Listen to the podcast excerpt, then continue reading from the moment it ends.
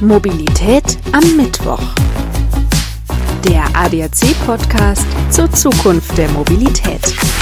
Ich bin Alexander Schnaas. Hallo.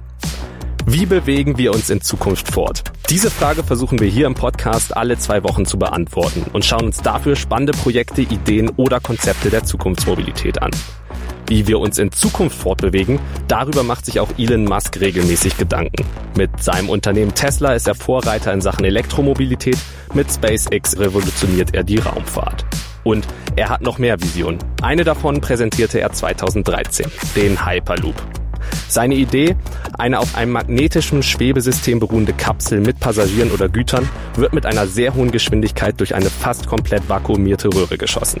Durch das Ausbleiben des Luftwiderstands soll die Kapsel dann eine Geschwindigkeit von bis zu 1200 kmh erreichen. Damit würde man theoretisch von Hamburg nach München in nur 45 Minuten reisen können.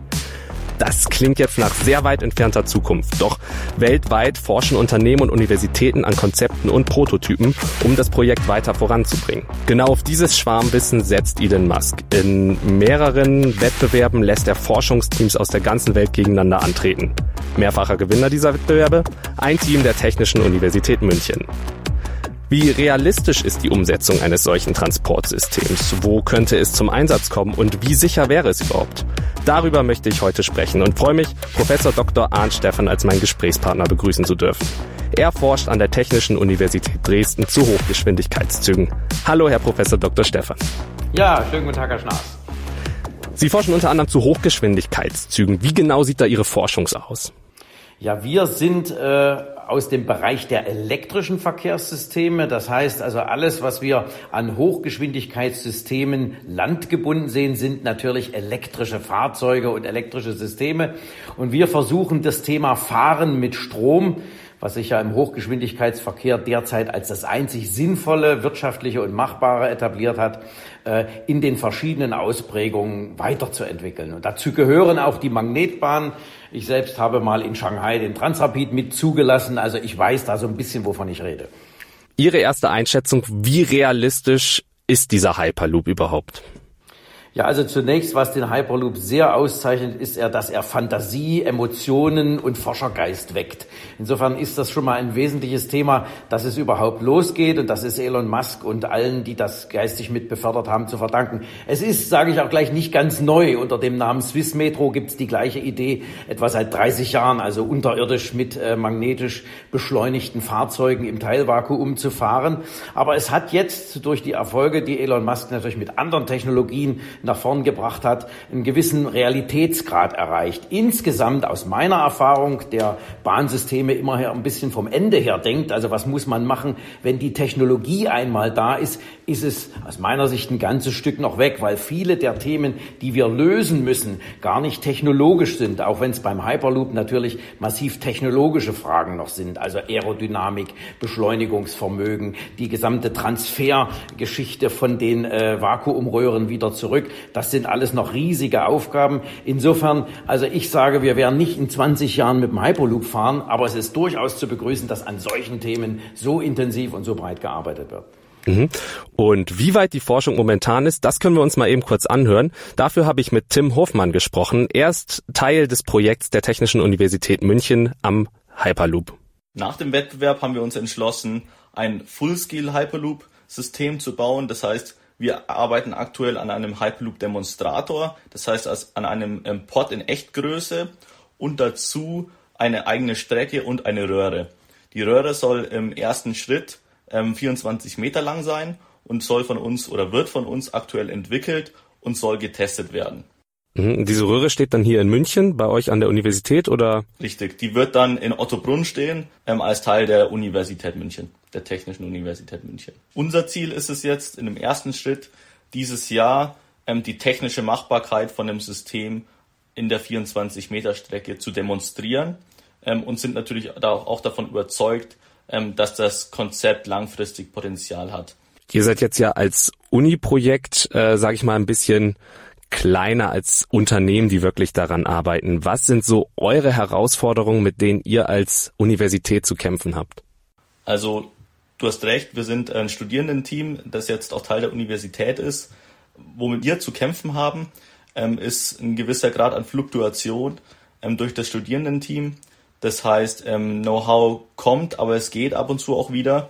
Es kommt aber auch immer wieder Neues hinzu, neue, neuer, ein neues Teammitglied heißt auch immer neues Know-how und neuer Input. Darüber hinaus als Teil der Universität und mit dem Schritt jetzt ein Full-Scale-Projekt anzugehen, ähm, im Vergleich zum Wettbewerb ist das jetzt ein deutlich komplexeres System, auch mit einem viel längeren Zeithorizont als die Projekte vorher. Und das macht das Ganze ähm, natürlich auch ähm, etwas herausfordernder, würde ich jetzt mal das mal nennen. Ja, das Team der Technischen Universität München konnte die Hyperloop-Wettbewerbe von Elon Musk mehrfach gewinnen und die haben dabei sogar einen Geschwindigkeitsrekord aufgestellt. Ihre Kapsel schoss mit 482 Kilometern die Stunde durch die Röhre. Neben solchen Forschungsgruppen aus Universitäten gibt's aber eben auch noch einige Unternehmen, die ebenfalls an der Machbarkeit des Hyperloops forschen. Viele davon sitzen in den USA. Beispielsweise das Unternehmen Hyperloop One, das hat zwei, oder testet seit 2016 auf einer Teststrecke im Bundesstaat Nevada die Machbarkeit oder aber auch das Hyperloop Hyperloop Transportation Technologies, die forschen in Toulouse in Frankreich. Es gab schon viele ähnliche Projekte. Sie haben es auch gesagt, Sie waren auch schon an der Zulassung des äh, Transrapids beteiligt. Der ist aber ja in Deutschland gescheitert. Der Transrapid setzt auf eine ähnliche Technik, ist auch eine Magnetschwebebahn, aber in Shanghai beispielsweise pendelt der noch hin und her zwischen dem Messezentrum und dem Flughafen. Woran liegt das und warum ist der Hyperloop jetzt vielleicht erfolgsversprechender als der Transrapid es war? Naja, also ob er erfolgsversprechender ist, das mag ich gar nicht zu beurteilen, aber mit ihm wird sich massiv beschäftigt. Vielleicht zurück zum Transrapid. Äh, da kann man sehr viel draus lernen. Die technologischen Ideen sind in den 1960er, 1970er Jahren gelegt worden und es hat bis in die 2000er Jahre gebraucht, ehe wir ein einigermaßen stabil funktionierendes Gesamtsystem hatten, was nicht nur technologisch funktionierte, sondern auch von allen Zulassungsfragen, Betreiberfragen geklärt war. Und was uns die Geschichte lehrt, ist, Technologie ist der erste Schritt und erst dann können wir über Migration nachdenken. Und der Transrapid ist nicht gescheitert, weil er technologisch unausgereift oder vielleicht seiner Zeit voraus war, sondern weil er den Markt nicht gefunden hat. Als der Transrapid losging in den Ende der 60er, Anfang der 70er Jahre, konnte die Eisenbahn 200 Kilometer pro Stunde. Das haben ihr viele mehr gar nicht zugetraut. Und Fliegen war was für wenige Reiche. Als der Transrapid fertig war, äh, konnte die Eisenbahn 350 oder sogar 400 und der Markt fürs Fliegen war nach unten gegangen, so dass wir also für 50 Euro von Destination zu Destination fliegen können. Der Markt für den Transrapid war nicht mehr da und den muss sich auch der Hyperloop erkämpfen. Äh, das wird natürlich damit zusammenhängen, wie werden wir Ressourcen haben, wie werden wir Energie in Zukunft äh, zur Verfügung stellen können. Diese Dinge ändern sich natürlich, aber ganz grundsätzlich ist also es immer nicht nur eine Frage der Technologieentwicklung, sondern auch der Aufnahmefähigkeit des Marktes. Und da ist ein Hochgeschwindigkeitssystem, was mit sehr viel Infrastruktur auskommt, im Gegensatz zum Fliegen, natürlich grundsätzlich erstmal problematisch. Und Sie müssen irgendwo anfangen. Ein ganzes Netz zu denken ist einfach, aber die erste Strecke ist die Schwierigkeit. Und das wird auch beim Hyperloop so sein. Hm. Es gab es ja auch beim Transrapid schon, also da gab es ja auch massiven Bevölkerungswiderstand, da beispielsweise einige Landwirte ihre Flächen nicht verkaufen oder verpachten wollten, damit dort eben die Transrapid-Strecke entstehen kann und ähnlich würde es natürlich auch sein, wenn man äh, die Röhren verlegt für den Hyperloop. Ähm, kommen wir dazu mal direkt zu den politischen Rahmenbedingungen, die dafür geschaffen werden müssten. Wo, wo würden die denn liegen? Was müsste getan werden?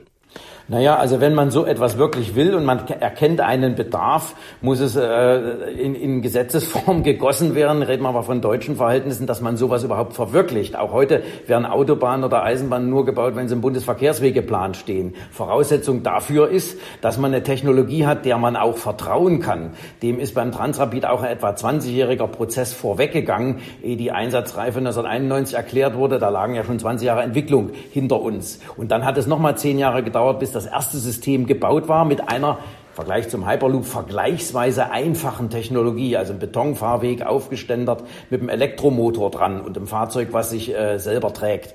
Ja, das haben wir alles beim Hyperloop äh, noch ein paar Dimensionen größer. Wir müssen einen riesigen Tunnel bauen. Das ist übrigens so bautechnologisch eine große Herausforderung. Und die Kostensätze, die wir da derzeit sehen, sind nicht die, zu denen man das dann wirklich mal bauen wird. Aber das wird die Zukunft zeigen. Aber meine Rede, wir müssen also zunächst eine Technologie haben, die auch nicht nur demonstriert wird, werden kann, sondern die auch äh, einen betrieblichen und, und sicherheitsrechtlichen äh, Vorsprung hat und äh, auch genehmigt werden können. Und da sind wir natürlich weit weg im Moment noch von, aber ich will das nicht kleinreden. Ich will allen Mut machen, da zu forschen, voranzugehen, Details zu lösen. Und äh, ich sage immer, wir sind äh, in den Weltraum geflogen und heute haben alle eine Teflonpfanne. Das ist vielleicht etwas despektierlich, aber es gibt immer auch ganze Menge Dinge, die entstehen aus solchen Entwicklungen, die nicht unmittelbar dem ursprünglichen Zweck dienen.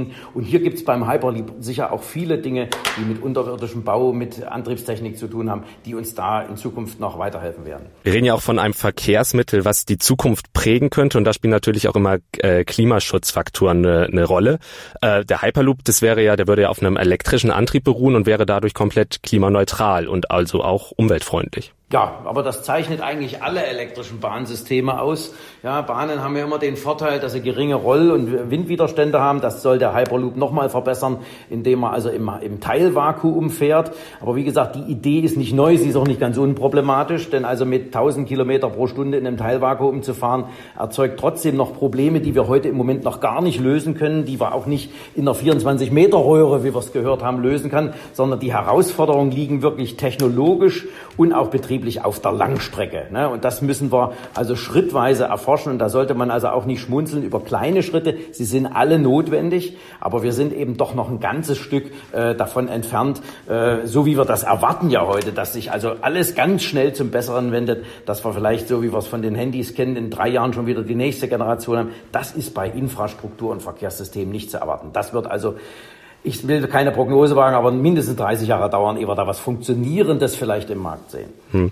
Sprechen wir diesbezüglich mal eben ganz kurz über die Sicherheit. Sie haben es gerade kurz angesprochen, auch in der Planung der Infrastruktur. Wenn da was schief geht und beispielsweise der Pott, der in der Röhre ist, verunglückt, dann wären die Passagiere in einem, quasi in einem Vakuum oder ausgesetzt und das wäre dann ähnlich wie im Weltall. Läge dann nicht der Nutzen vielleicht sogar eher darin, statt auf den Personentransport zu setzen, zu sagen, wir transportieren mit dem Hyperloop Güter?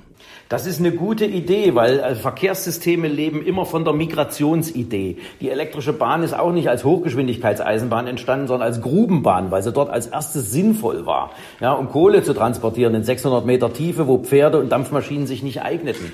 Und so ist es auch mit dem Hyperloop. Also eine Anwendung abseits des sehr kritischen Passagierbereiches wäre sicher gut, um Technologie zu entwickeln. Also jetzt könnte man auch sagen, die Rohrpost gab es auch schon vor 100 Jahren, aber genau das ist das, was ich sage. Also zunächst Anwendungsfelder suchen, wo also die Migration nicht gleich sicherheitskritisch ist. Und da könnte also der schnelle Warentransport zum Beispiel etwas sein, was man also nicht unbedingt in einem unterirdischen Tunnel, sondern zunächst erstmal in Röhren machen könnte. Äh, die Umweltwiderstände und äh, die Widersprüche, die dann von den Betroffenen kommen, müssen wir immer mit einkalkulieren. Aber das ist bei allem, wo es Veränderungen gibt. Das ist also nicht nur bei Verkehrssystemen so. Mhm.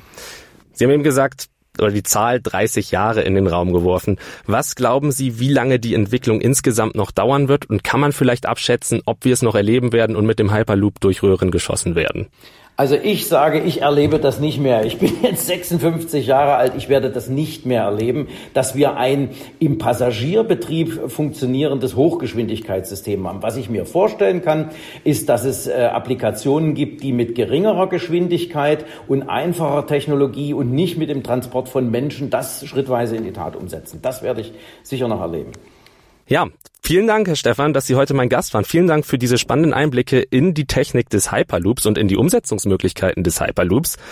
Ich stelle am Ende der Folgen meinen Gästen immer fünf verschiedene Fragen und die würde ich Ihnen jetzt auch gerne stellen, um so einen kleinen Mobilitätseinblick in Ihr persönliches Leben zu bekommen. Ja, gern. Würden Sie sich in ein autonomes Auto setzen? Ja. Was war Ihr prägendstes Mobilitätserlebnis? Die neuen Hochgeschwindigkeitseisenbahnen in China, die ich sehr umfangreich mitbetreut habe. Das klingt interessant. Können Sie dazu noch genauer was sagen? Ja, also äh, es ist äh, Technologie, die im Wesentlichen aus Japan und Deutschland äh, importiert und dann lokalisiert wurde und zu einem funktionierenden Gesamtsystem auf 20.000 Kilometer Strecke innerhalb von zehn Jahren ausgebaut wurde mit hervorragender, hervorragender Servicequalität, extremer Pünktlichkeit. Also das muss man erstmal hinbekommen und äh, aus dem Stand. Da haben wir also in sehr kurzer Zeit was erlebt, was auf der Welt sonst keiner so hingekriegt hat. Hm, beeindruckend. Glauben Sie, dass wir Flugtaxis noch erleben werden? Da bin ich mir unsicher, weil ich äh, vom technologischen Aspekt mir das vorstellen könnte, von der Nutzung des Luftraumes und der Komplexität und den Wirkungen, die wir damit entfalten, äh, halte ich es zumindest in der Durchsetzbarkeit für relativ schwierig, auch wenn ich weiß, dass daran intensiv gearbeitet wird. Ist auch energetisch nicht, ist, ist auch energetisch nicht ganz einfach, weil also das Fliegen durch die Luft eben doch eine ganze Menge Energie braucht und wir müssten sie speichern. Und elektrisch zu speichern ist eben nach wie vor für lange Strecken schwierig. Sollten Städte autofrei werden? Absolut, weil dann die Wohnqualität und die Lebensqualität in die Städten nach oben geht. Wo die Autos dann sind, zum Beispiel unter der Erde, das kann man noch überlegen, aber dann brauchen wir vielleicht keine Autos, sondern tatsächlich äh, gebündelte Transportwege.